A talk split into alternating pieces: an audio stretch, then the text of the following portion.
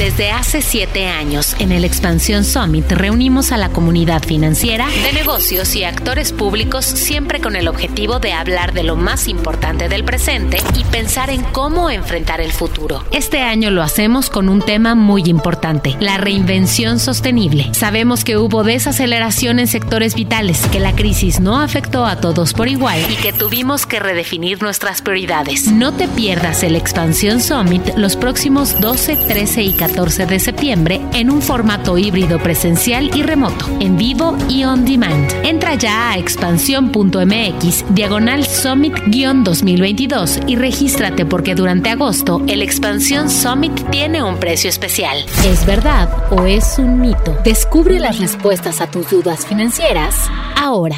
La inflación es el aumento generalizado de los precios de una serie de bienes y servicios que son representativos de la economía de un país, entre un periodo y otro.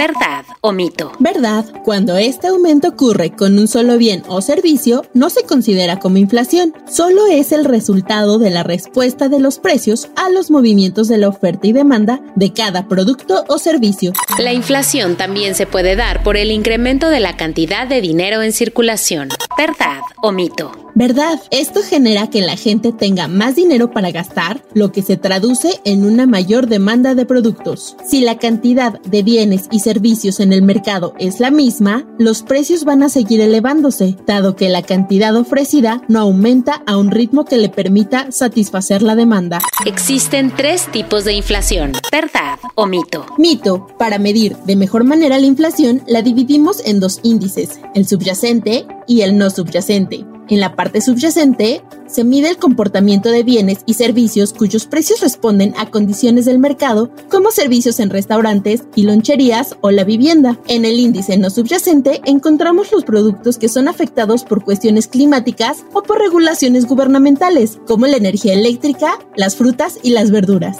En México, la inflación se calcula de manera quincenal, comparando la quincena anterior con el mes previo y de forma anual. ¿Verdad o mito? ¿Verdad? Para hacer esto, el INEGI toma en cuenta cerca de 235 mil productos cada mes, divididos en 283 conceptos genéricos que conforman la canasta representativa de bienes y servicios de consumo de los mexicanos en 46 ciudades del país.